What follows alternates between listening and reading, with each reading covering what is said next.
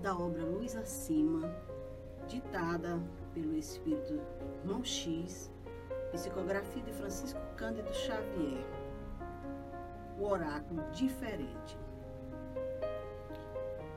Meu feiticeiro do velabro informava Túlia Prisca, a mulher de Cusa, em Cafarnaum. É prodigioso.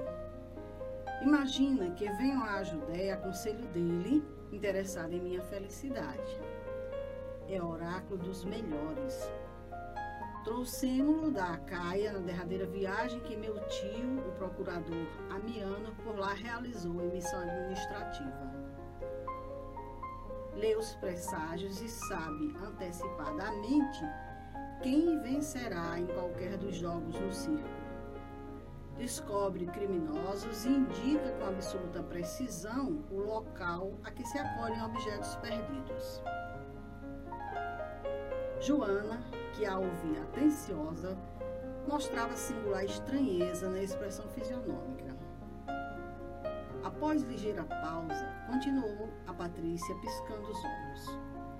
Druso, meu marido, apaixonou-se por Messia, a esposa de Flacos.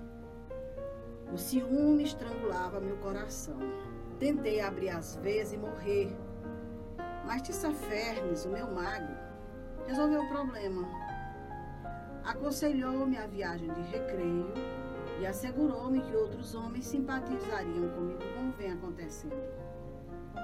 Deixei os filhinhos com as velhas escravas e a galera solucionou o resto. Tenho gozado bastante e quando voltar, se Messi insistir na intromissão, o encantador fabricar-me-á decisivo unguento. Ficará mais feio que as bruxas do esquilino. Longo intervalo caiu sobre a conversação. Contudo, a ilustre forasteira prosseguiu. Joana, talvez não me conheças suficientemente. Devo confessar-te, porém, que gosto de consultar os feiticeiros de qualquer condição. Ouvi falar de um deles que se torna famoso nesta província. Sei que lhe frequentas a roda. Não poderás conduzir-me ao mago Nazareno? A interpelada fez o possível por esquivar-se. Não lhe cabia perturbar o mestre com visitas levianas e inúteis. No entanto, a insistência venceu a relutância. E em breves minutos, Jesus recebia-as na modesta residência de Pedro. No olhar dele pairava a melancolia sublime de quase sempre. A jovem matrona intimidou-se. Aquele homem não se nivelava aos vulgares ledores de sorte. De sua fronte partiam forças incompreensíveis que lhe impunham respeito. E não soube tratá-lo senão por senhor, copiando a reverente atitude da amiga. Não conseguia dissimular o próprio assombro. O nazareno parecia ignorar-lhe a elevada posição hierárquica. Não se biografava.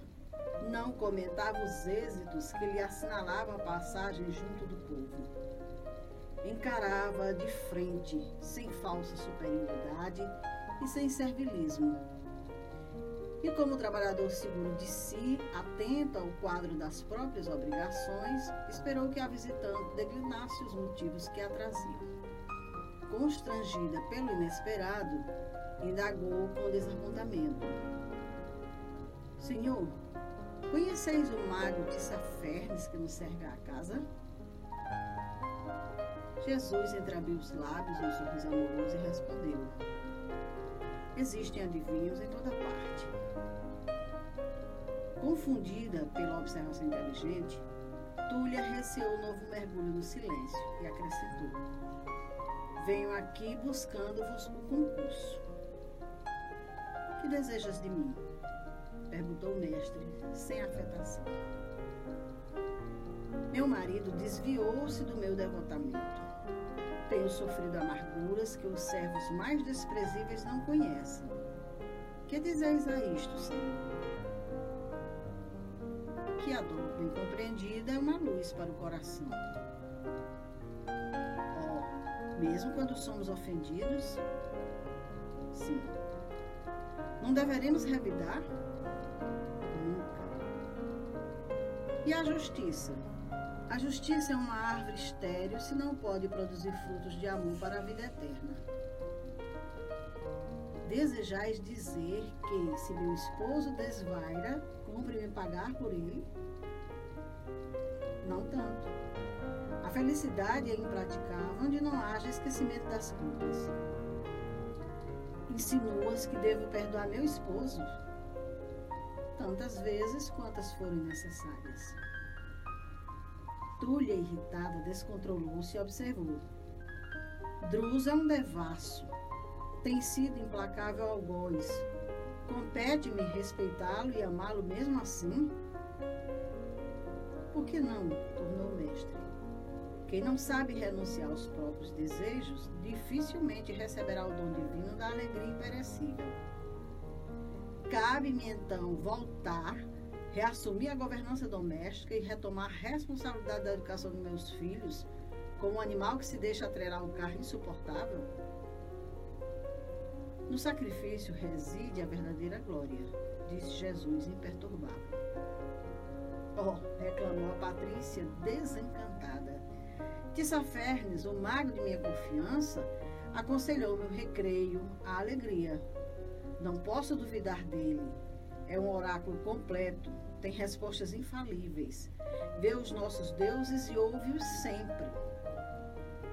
Fixando o Senhor espantadiço, objetou: Admitis porventura esteja ele errado? O mestre sorriu e respondeu: A voz de nossa consciência não pode concordar invariavelmente com a opinião dos melhores amigos. O dever é mais precioso que os presságios de qualquer adivinho. E não tendes novidade para mim? Vendo de tão longe não me agradais? Que mensagem recolherei na visita? Rogo ao Pai, disse Jesus muito sereno, que a ilumine e abençoe. Nesse instante, Joana apresentou as despedidas. E lá fora, conturbada pela imensa claridade do céu, casada aos reflexos diamantinos do lago, a nobre romana falou desapontada. É, decididamente, este oráculo não é o mesmo. É, decididamente não estamos ainda prontos para colocar em prática os ensinamentos de Jesus. Preferimos muitas vezes essas orientações, essas informações que para a vida material são mais satisfatórias, mesmo que tragam consigo ao longo da nossa vivência ou da nossa experiência espiritual sofrimentos e dores. Muita paz a todos, um bom domingo e até o nosso próximo Diálogos com Jesus.